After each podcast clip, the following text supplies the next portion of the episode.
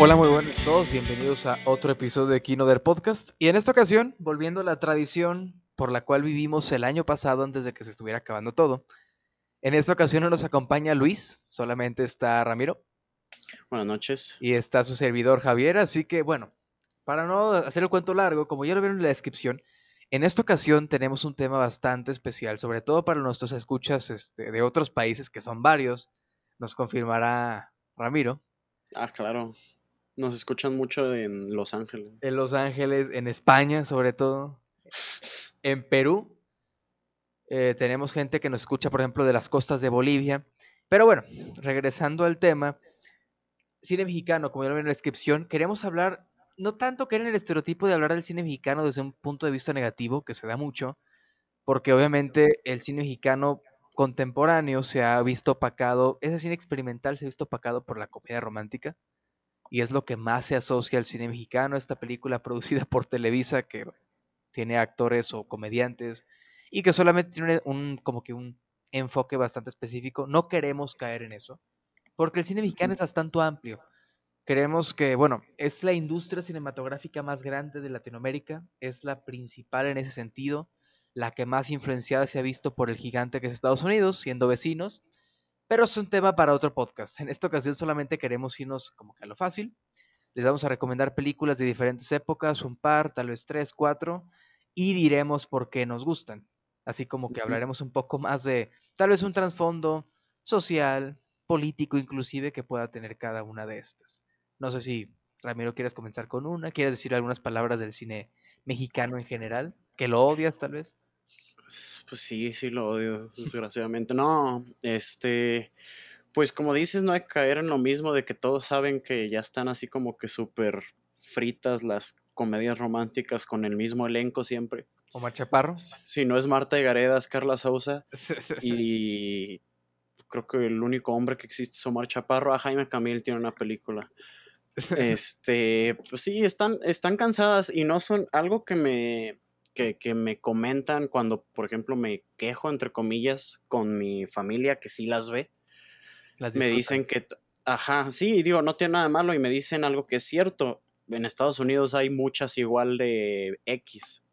La cosa es que son las únicas que tienen exposición aquí, cosa que en Estados Unidos no pasa. Ajá, a ver, es cosas allá. En cartelera, ok, sí, hay dos comedias románticas, una de Adam Sandler, por ejemplo, cada fin de semana, pero también va a haber alguna película de acción, no sé, ambientar algún tipo de cosa, va a haber una de superhéroes tal vez, va a haber una de ciencia ficción, va a haber, ajá, una de horror, vas a ver algo de Christopher Nolan tal vez, no ahorita porque no hay cines, pero hay variedad y acá solamente se está haciendo, bueno, no solamente se está haciendo eso, pero es como lo dices, es lo que tiene exposición. Exposición, lamentablemente que se refiere a porque está financiada por las grandes televisoras, por ejemplo, grandes productoras. Y a fin de cuentas, algo que se tiene que decir es porque son las que venden. Ah, claro. Este. Incluso eso está, está pasando algo como lo que está pasando también en Estados Unidos. El año pasado hablamos de bueno, creo que solo le hicimos episodio como tal a de Irishman, pero Netflix tuvo varias de las películas grandes del, del, año. Y aquí, pues, igual ya podemos empezar a hablar de esa. Yo no la vi, tú sí. Eh, aquí una de las películas mexicanas que están causando de qué hablar, no solo aquí, sino también en, el mundo. En el mundo, sí. Es original de Netflix y pues ya te dejo a que la, que la tomes tú. Hablamos de la película Ya no estoy aquí, que seguramente la vieron, este, Ya no estoy aquí, repito el título que seguramente la vieron bastante mencionada en los últimos este, meses. Creo que salió hace... No tengo la fecha exacta, pero recuerdo que fue hace como dos meses, más o menos. No tengo noción del tiempo. Está, exactamente, estamos en cuarentena, no les sabré decir exactamente. La película como tal terminó de hacerse y se, y se estrenó en octubre como tal, digamos, en un festival, pero salió aquí en este, Netflix por allá de mayo más o menos. Y pues bueno, la película, como menciona Ramiro, es original completamente de la plataforma. Es dirigida por el director mexicano Fernando Frías, que es de Monterrey. Y la película es eso, muestra una subcultura que se da en Monterrey, que se dio más bien en Monterrey, su progreso, su auge, de qué trata, por qué es importante y sobre todo una parte importante que muestran es su desaparición. Hablo de los que son referidos en tanto en Monterrey como en el resto de México como los cholombianos o los colombias con K. Y pues básicamente es eso, es una cultura que se dio en Monterrey, en esta ciudad regia, en donde digamos es gente que vestía con que viste o que vestía con ropas holgadas y escuchaba cumbias colombianas rebajadas. Rebajadas se refiere, seguramente lo han escuchado hasta como meme, que es más lenta. El ritmo de la, de la canción, de la música es más lento. Se baila de forma distinta al son de la canción. Y una cultura que básicamente está desarrollada en eso. Si en este momento buscan Colombia con K en, Google, se van a encontrar totalmente como que este estilo, que es una combinación entre cholo y le, y le ponen un poco su estilo al, a la vestimenta. Pero me parece muy importante porque creo yo que esto es algo que se debe usar en el país para reflejar, como para usar el cine, digamos. Porque a fin de cuentas es un medio de expresión artístico, etc, etc. Estás combinando música, estás combinando arte. Es como combinar pintura con danza también. Y me gusta cuando el cine es utilizado para expresar, por ejemplo, una cultura.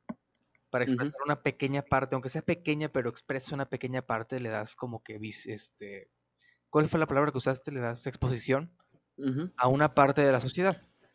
Y es algo que está utilizando aquí en México y es algo que se puede utilizar bastante porque si algo tiene México es multiculturalidad. En cada uno de los municipios, estados, ciudades, hay mucha multiculturalidad y que se utilice el cine para mostrar eso está perfecto. Porque historias de güeyes ricos de la Condesa o del DF, pues hay bastantes. Y de eso tratan todas las comedias románticas, de eso trata La Casa de las Flores, de eso tratan muchas cosas. Y que se muestra otra parte es importante. Por ejemplo, no sé si viste las, las críticas negativas que había sobre esta película, que decían México no es así. Y pues es que realmente pues no es la parte que conoces de México. Ajá, y, es como, eh, es mostrar que esta parte no solamente es mexicana, sino que existe.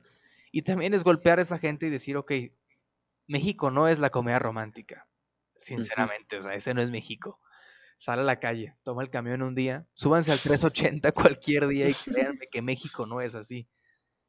México se parece más a lo que vemos en esta película de Ya no estoy aquí que a lo que pueden ver en cualquier otra comedia romántica. y, te muestran eso. Y bueno, ya en trasfondos políticos muestran cómo se fue segregando esta, esta comunidad y cómo se están segregando bastantes. La misma historia la puedes contar en comunidades indígenas, por ejemplo, comunidades este, de otras subculturas también, pero me parece, me parece importante la labor que hace el cine en esta parte. Y creo que es como que la parte que se debe impulsar bastante en México, porque hay muchas historias y hay muchos directores dispuestos a, contarlas, sobre todo. Y qué mejor que Netflix utilice su gran plataforma para darle exposición a este tipo de historias. Sí. Em, yo no la vi, pero sí, sí me interesa, nomás no me he dado el tiempo. y, y, siguiendo con Netflix, no creo que sea igual de buena, pero quiero recomendar otra que también es de ellos. Eh, no sé si la produjeron completamente como esta o simplemente es de las películas que se estrenan sin distribuidor y Netflix la, la, adquirió. Este, es, esta es México española, creo. Eh, se llama Tiempo Compartido, no sé si la has escuchado. Eh, sí, sí la he escuchado, no la he visto, pero sí. Este, esta es con el Luis Gerardo Méndez, mejor conocido como el güey de Club de Cuervos. Ajá, el chavo el güey de nosotros los nobles. Eh, o sea, y, eso es a lo que primero que quería llegar, porque la verdad, esos dos proyectos que mencionas, o sea, actúa bien, te hace reír, pero es el mismo. Es el mismo personaje. Es, el mismo personaje, exacto. Y, lo ves en entrevistas, o sea, cortando un poco el tema, lo ves en entrevistas y es, ok, estás aplicando lo que muchos actores hacen, eres tú mismo. Básicamente. Sí, y, y en esta me demostró que no porque eh, la, película está muy rara, ni siquiera sé cómo recomendarla. Es, este, empieza muy X, no... Vi, reseñas que la comparaban, no quiero decir que en calidad, pero en el estilo, a algo que haría, no sé, David Lynch. Porque empieza muy este, cotidiana, es una familia que se gana un viaje a un tiempo compartido es una familia que no tiene mucho dinero, entonces es la clásica de nos ganamos algo y van como que súper emocionados a un, a un lugar al que no pueden normalmente ir. Y se empieza a poner rara, hasta ahí la voy a dejar. Este, la trama se va así como que por lugares que ni te la esperas. Pero está recomendable. A, lo que voy de nuevo, a lo que llega, este, como del énfasis que estamos haciendo. La otra película que mencioné, Nosotros los Nobles, o sea, está divertida. pero, ajá, pero es una comedia de las que ya se vieron. Y en este caso, no puede que la película no te encante al final, pero lo vas a reconocer como algo que no se hace siempre en México. Y, pues por eso la recomiendo. Y, volviendo a la actuación de este güey, pues es un personaje que nada que ver con sus... Los anteriores. Con, los que se les conoce. Y me gustaría que haga más así como que drama. También se podría decir thriller, les digo que se pone algo, algo extraño. Para verla, suena interesante. Porque a este tipo también, este, no quiero, bueno, no es el tema del podcast, ni siquiera hablamos de esto, pero tiene obras de teatro. Y creo que quiero hacer la distinción en, ese, en esa parte porque en México la industria teatral tiene un poco más de prestigio que la, bueno, en general sí, pero prestigio del cine. El cine se sigue viendo y creo que es esa mancha que quedó muy fuerte por el cine de los noventas y ochentas, sigue teniendo esa mancha de que el cine solamente es para hacer novelas de larga duración o que venda más dinero. de cuentas, no es tan respetado la industria aquí, no es tan financiada por diferentes motivos y se debe principalmente a eso por allá de los 80s, 90s en México comienzan a hacerse solamente un tipo de películas, este, que era más cine para adultos. No sé cómo un título nombrarlo como para equipararlo con algo estadounidense, pero estaba más cerca del cine porno que del cine normal o cotidiano, digamos. ¿Qué es lo que pasa? Que los actores de primer nombre, directores, comienzan a recluirse completamente en el teatro. Es una industria que se apoya un poco más por esta exclusividad crece más, se abandona el cine y el cine solamente se comienza a utilizar como una proyección de novelas, básicamente. Sí. Y, pues es lo que pasa ahorita, es como que el resultado es todo lo que estamos viendo en este momento. Pero bueno, regresando al tema de este hombre, tiene una obra teatral que se llama El curioso incidente del perro a medianoche. No recordaba el nombre, lo googleé, pero lo fui a ver hace como unos cuatro años más o menos, e igual me sorprendió. Porque esto fue, creo, no me acuerdo si fue al mismo tiempo o antes de, de Club de Cuervos. Solamente había salido en la película esta de los nobles. Y sí me pareció interesante. Aunque me sigue gustando más su personaje en Club de Cuervos por obvias razones. Digo, es un poco más entretenido. Pero ahí está la recomendación. Que vean cómo que ese contraste. México tiene buenos actores, pero no encuentran tanto prestigio en el cine nacional y se van al teatro. O buscan oportunidades en el extranjero. En el extranjero. Ajá, sí, sí. Y también lo que pasa no es que no tengan la oportunidad como tal, sino que pues, de nuevo las oportunidades son como que lo mismo de, de siempre. Y lo que termina pasando también es que algunos se ponen a hacer sus propias películas, pero nunca despegan. También eso. Y lo, pues sí, los que dijimos de que se van a Estados Unidos, tienes el caso, yo creo que el más popular es Diego Luna. Bueno, Salma Hayek, pero a Diego Luna le funcionó al punto de que terminó en Star Wars. Ajá, Diego Luna y este Gal García, los dos, los dos que salieron en esta película de ¿Y tu mamá también? ¿Es de Cuarón o de Iñárritu? Es de Cuarón, ¿verdad? Tu mamá también es de Cuarón. De Cuarón. Eh, eh, este Gael se fue a Cannes, es uno de los jueces que seguido repite, y el otro sí se fue como que más a su sueño de salir en en blockbusters estadounidenses, que es totalmente respetable. Digo, ya quisiera yo salir en Star Wars, ¿no? Sí, claro, menos en la última. Menos en la última, obviamente, ¿no? Digo, qué mejor que salir en Star Wars y morirte, ¿no? Va a tener su serie, güey. Pero... ¿Cómo se llama el personaje? Cassian Andor, ya me lo aprendí, güey. No, ya me lo aprendí. No lo agarro, como está como cuando te pregunto por el de Avatar. Ah, Jake Sully. Pero bueno, a ver, ya no, un poquito desviado. Ahora vamos a hablar de la mejor mexicana, en mi opinión. Es este Roma, de 2018, dirigida por el señor Alfonso Cuarón. No, te creas, este. Eh, yo quiero hablar de una ya un poco más vieja. No sé si la mencioné en los dos episodios que hicimos de películas para conocernos. Sé que está en mi lista, pero no sé si la, si la mencioné. No la mencionaste. Si, si la mencioné, pues me, disculpo y van a escuchar lo mismo el otro episodio. Se llama este Por mis pistolas de es de Cantinflas. Sí. ¿Sí la, eh, ¿sí la mencioné? Sí, sí, sí, ahora que recuerdo. Mencionaste a Cantinflas, no recuerdo si en específico esta. Yo creo que sí fue esta, entonces pues igual y no me, no me extiendo tanto y alcanzamos a recomendar otro par. Esta, esta me gusta mucho porque en general me gustan casi todas las de él. Hay una o dos que las veo y están algo aburridas, pero se me hace que son así como que de lo más disfrutable que, que hay. O sea, es, no digo que sea la gran cosa porque realmente simplemente es el casi, casi siempre está interpretando el mismo personaje, simplemente en diferentes contextos. Y, y, en esta el contexto es lo que la hace. Esta es un western. Obviamente al ser cantinflas es comedia, entonces es mucha parodia. En específico de los spaghetti western, que ya hemos hablado de ellos también un par de veces, ya he dicho que me gustan mucho. Entonces eso es lo que tiene esta que, que por eso la recomiendo. Si están igual que yo, que les gusta este género, está entretenido de verlo parodiado, pero a la vez no se vuelve una parodia de esas al punto como, no quiero decir exactamente de mal gusto, pero sino que hartan, como algunas de las películas tipo Scary Movie. Scary Movie está bien, pero hay otras. Como las de una. la de película épica, algo así. Que cae mal, o sea, que no, no son chistes.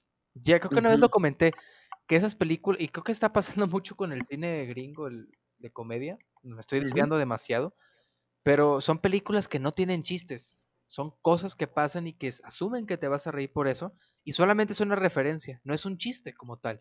No hay construcción de nada, ni siquiera tiene ingenio, solamente salen cosas, o sea, ves a Iron Man matando a algo, aventándole una vaca a Britney Spears, ¿no? O sea, literal eso pasa en una de esas películas y, ese es el chiste, o sea, de eso tienes que reír. Sí, nada más porque es algo que conoces en otro, en una situación disque cómica. Ajá. y eso no se llega a pasar aquí. O sea, sí están parodiando las cosas, pero a la vez pues, es una película. O sea, sí, sí están construyendo una historia que te, que te interesa. O sea, obviamente siempre las comedias se sienten con un poco menos de stakes, nunca sé qué palabra utilizar para eso en español. Obviamente siempre las películas de comedia se sienten un poco más ligeras, pero igual construyen algo que les interesa. No me extiendo más porque ya me confirmaste que sí hablé de ella. Poco, poco, realmente, no como ahorita. Sí recuerdo mucho los episodios y habías mencionado Cantinflas porque, bueno, similar a lo que muchos seguramente piensan y quien no lo piense, pues la verdad que mamador. Pero es un referente importante del cine mexicano, del humor mexicano porque a fin de cuentas es humor blanco, me parece importante. Es reconocido, creo que ya una vez lo mencioné, pero Cantinflas le gana un globo de oro a Marlon Brando en el 50, no, no recuerdo si fue los 60, pero por su papel en la película de La Vuelta al Mundo en 80 días, que él hace de uh Pero bueno, hablando de las películas, son bastante interesantes. Tiene de que la del profesor, la del barrendero, la de etc. Sí, eso, eso fue al final de su carrera, como que agarró esas películas con lección.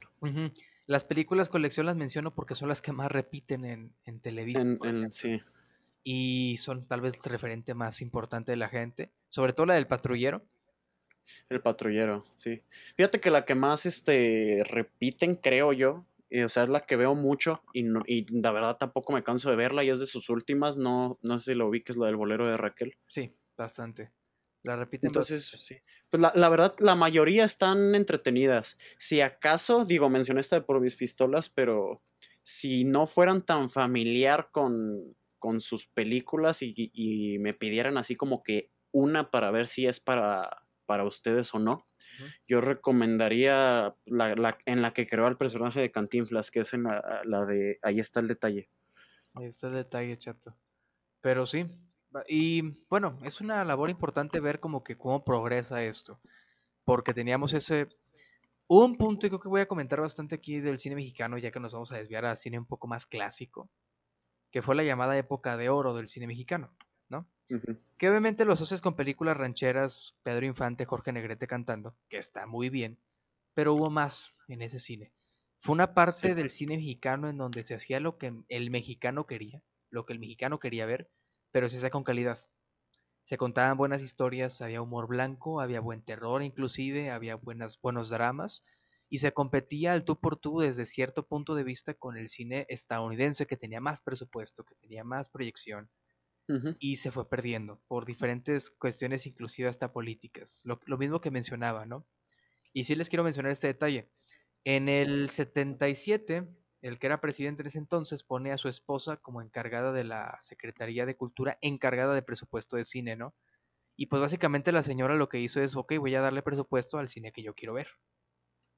Simple y sencillamente, ¿no? Y pues se transformó en lo que vimos después. El punto siendo, el cine clásico nos trajo bastantes películas, el cine de Cantinflas es uno, y hay una que a ti te gusta bastante, ¿no? No sé si ya la querías mencionar. Este, pues sí, de una vez. Sí, dices la de Macario, ¿verdad? Sí, la de Macario. Igual y esta la conocen porque siento que es la de que vamos a caer en el cliché de película mexicana porque es la que a cada rato veo que comparten mejores películas mexicanas y así. Y no digo que esté mal, al, fin, al final de cuentas fue la primera película mexicana nominada a un, a un Oscar. Esta estuvo a mejor película extranjera. Eh, trata de. Es de 1960. La encuentran en YouTube. Este, como todo el buen cine mexicano, obviamente. Y vale la pena, la verdad. La encuentran en YouTube, eh, la protagoniza Ignacio López Tarso y es una adaptación. Ah, de hecho, sí, sí, sigue vivo, como 90 y algo, ¿no? Sí, ya está, ya está casi a los 100.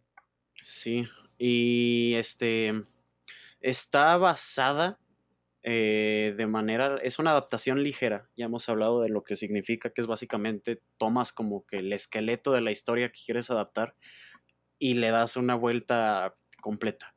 En la fábula de la madrina muerte de los hermanos Grimm, no sé si la conozcan, no, me quiero poner a platicar la, la, fábula porque al final de cuentas es la, es la película, pero se centra en Macario, eh, que es un leñador indígena en la época del, del virreinato.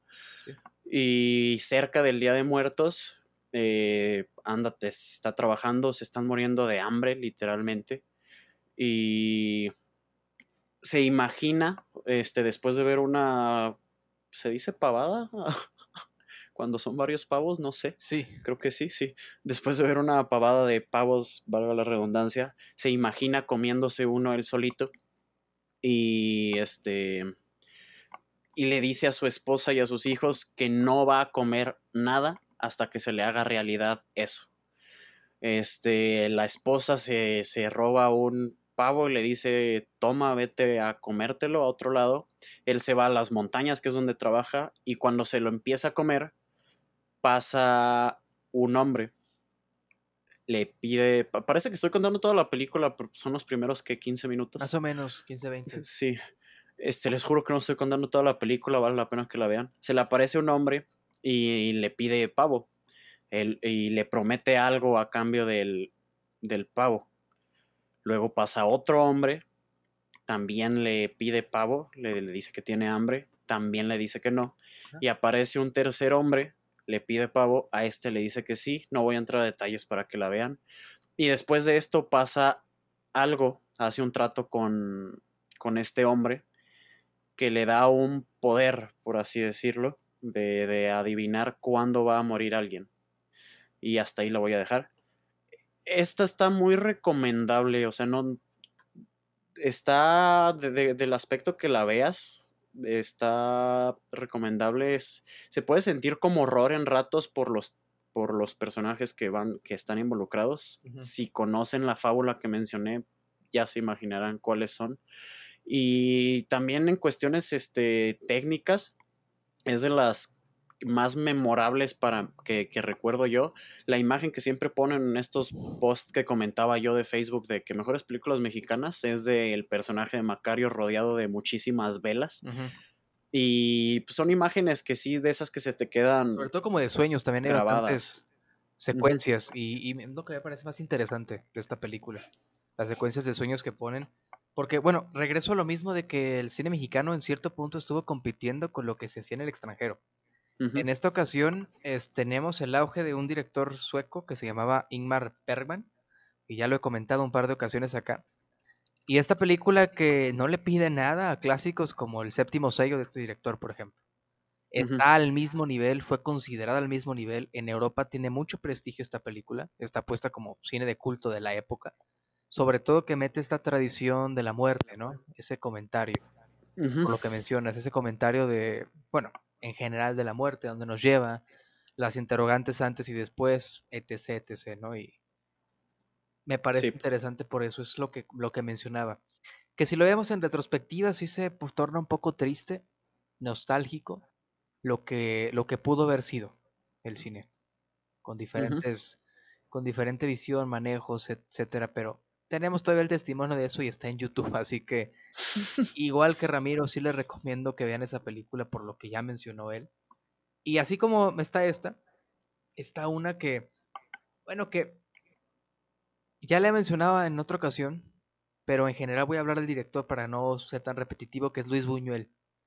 Como ustedes saben, en, 1900, en la primera mitad del siglo XX, para no meterme en tantos detalles, eh, había muchos problemas en España, estalla una guerra civil, se instaura una dictadura fascista y muchos artistas comienzan a ser exiliados, empiezan a huir porque simplemente los van a matar, ¿no? Entonces, uno de esos artistas que se recluyó en México fue Luis Buñuel, porque él era completamente de izquierda, ¿no? Entonces, cuando llega a México, comienza a hacer bastante cine. Comienza a hacer, por ejemplo, la película de Los Olvidados, de la cual ya hemos hablado, hablé, de ella en el cine que nos ha marcado. Igual está en YouTube, igual es bastante recomendable. Eh, hizo, por ejemplo, películas del Ángel Exterminador, que eso ya la viste tú. Ajá. Que es, es cine de cuarentena. Se lo recomiendo bastante. hizo otra que se llama Viridiana. Él tiene a su, lo que me llaman... La musa. Ah, la musa. Eh, en el caso de Bergman era este, no recuerdo su nombre, pero está en sueco. Pero en el caso de Buñuel, una muy importante era Silvia Pinal bastante importante, que también sigue viva, cabe aclarar. Bueno, eso dicen. Pero bueno, regresando al cine, tiene una que se llama este Simón del Desierto. Todas las que estoy mencionando están en, en, YouTube. En YouTube. Y se las recomiendo bastante ampliamente. Son películas que duran hora y media lo mucho. Y que hizo este director en México, que él se sentía mexicano, lo llegó a mencionar varias veces porque lo acogieron muy bien. Y, y me parece interesante porque hubo un contraste entre este cine y otro cine que también se hacía en México, ¿no? Porque este cine era un poco más independiente. Era como el cine de arte, digamos, de esa época y tenía el mismo prestigio. No había tanto esa barrera de decir, ok, este cine nadie lo pela, es cine de arte, guacala con esto. Estaba al mismo nivel. Sí, eh, yo nada más he visto de él, bueno, mexicana solo he visto de él la del ángel, la del ángel exterminador pero sí como comentas, no se sienten mexicanas, entre comillas, por eso de que no es lo que acostumbras de la época, o sea, esta del Ángel Exterminador está separada cinco o seis años de la que yo mencioné de Cantinflas, está separada dos años de Macario y son cosas completamente distintas. Completamente distintas. Eh, no voy a entrar mucho detalle, así como me extendí hablando de la de Macario, pero si quieren buscarla del Ángel Exterminador, si les interesa la trama de una, de, pura gente rica de alta sociedad, que va a una fiesta de típica alta sociedad hipócrita, que todos están hablando a las espaldas de los, de los otros y se, eh, resulta que se quedan encerrados en la mansión en la que sucede la, la fiesta, entonces es como empiezan a reaccionar cuando no se pueden alejar los unos de, otros. Por eso mencionabas tú que cine de... Cine de cuarentena. De, cuarentena. De hecho, lo, recomendamos los primeros días cuando éramos optimistas y, pensábamos que iba a durar como dos meses esto y ya. Pero... ¿Ya, ¿Ya lo habíamos recomendado? Ajá, sí, te digo, como en marzo. Recordar a la gente que es... Al día de hoy es 4 de septiembre y empezó esto el 15 de marzo. Seis meses, la mitad del año. Pero pues eso, eh, otra película, por ejemplo, que sí les recomiendo que está en YouTube, estaba checando ahorita, se llama La ilusión viaja en tranvía, que es la película más específica que les voy a recomendar de él. Esta película, una cosa que hacía Buñuel y por eso personajes como por ejemplo Jorge Negrete lo criticaban bastante, era muy crítico de la sociedad mexicana, digamos.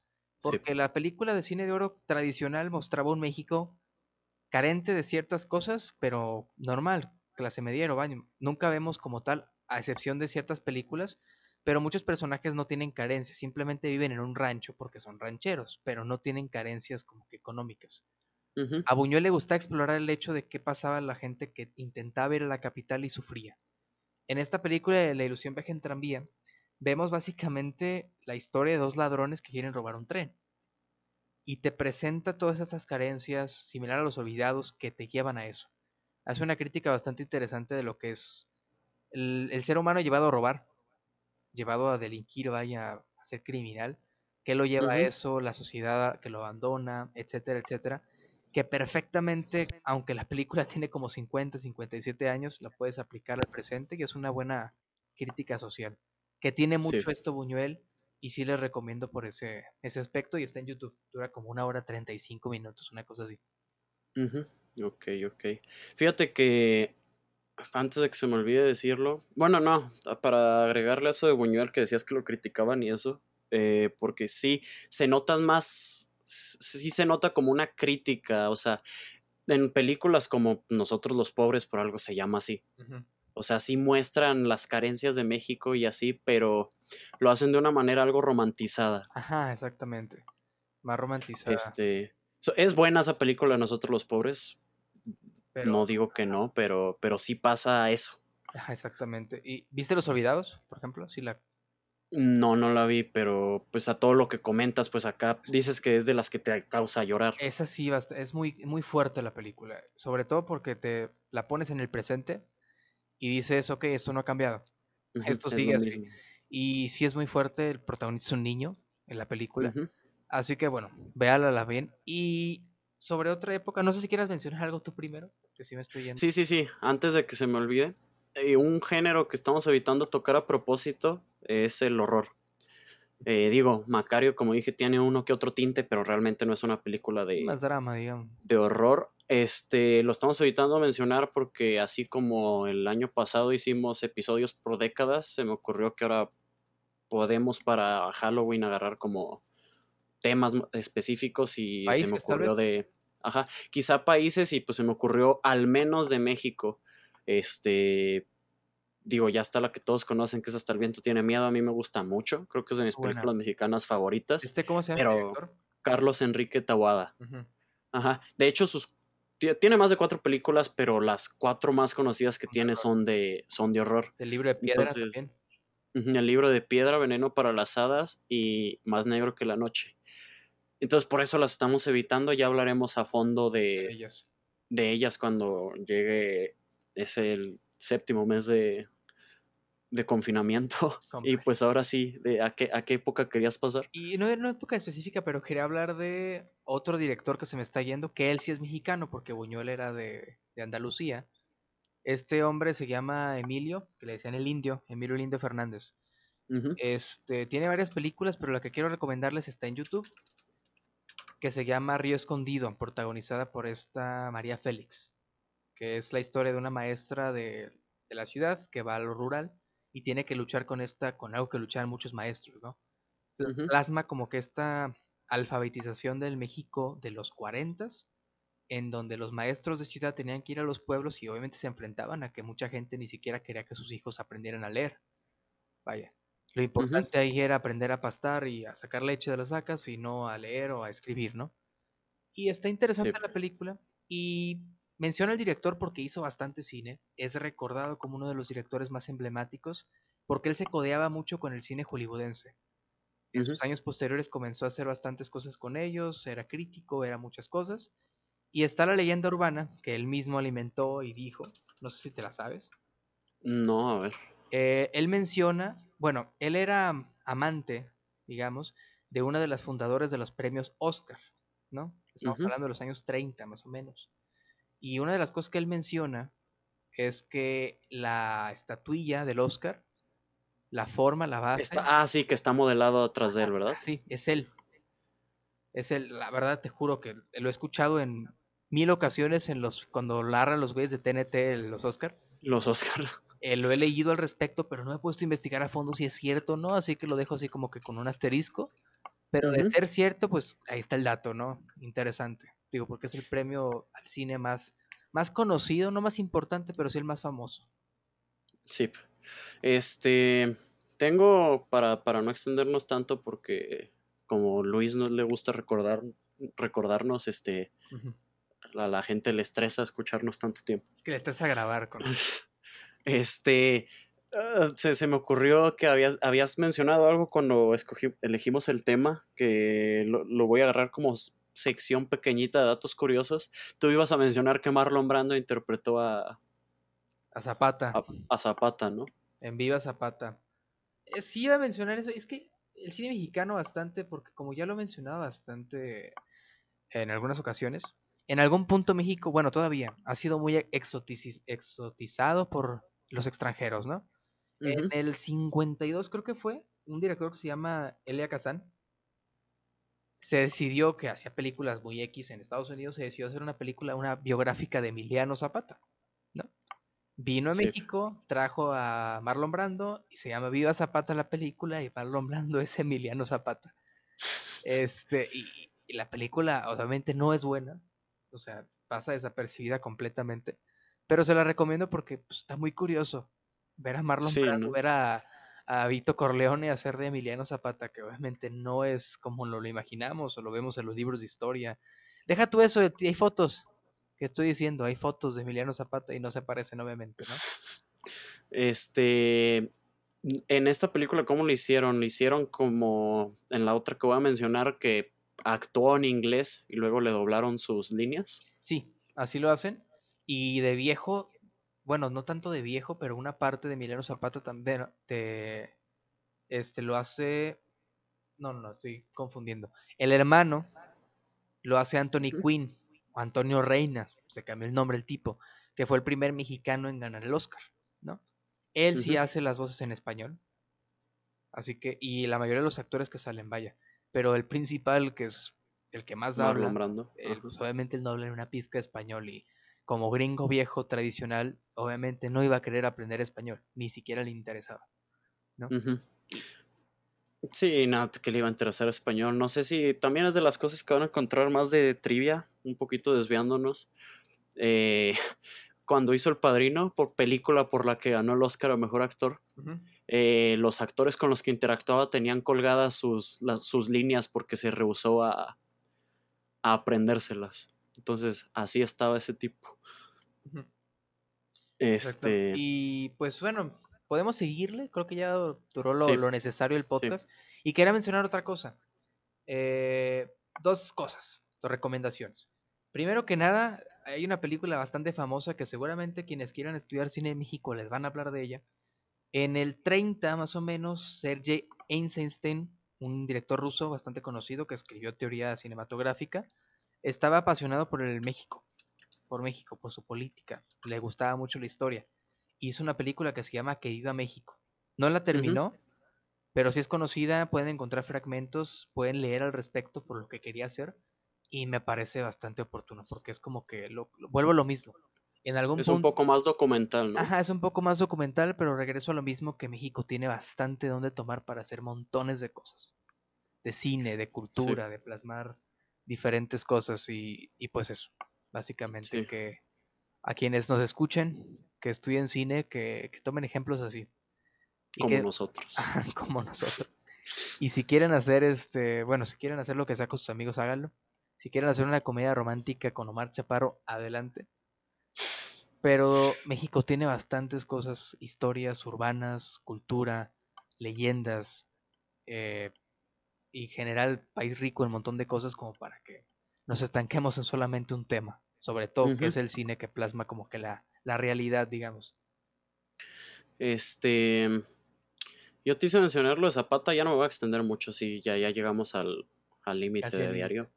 Este, pero te hice mencionar lo de Zapata porque hay otro caso así como de películas que dices, ok, esto existe, que es, es una película que se llama Animas Trujano, Ah, que en esta el personaje es un, un este, hombre indígena de Oaxaca y lo interpreta un actor japonés. Sí. Que es Toshiro Mifune, que ah, ya hablaremos de él en algún momento. Si hablamos de Kurosawa, era como que tienen como 19 películas juntos.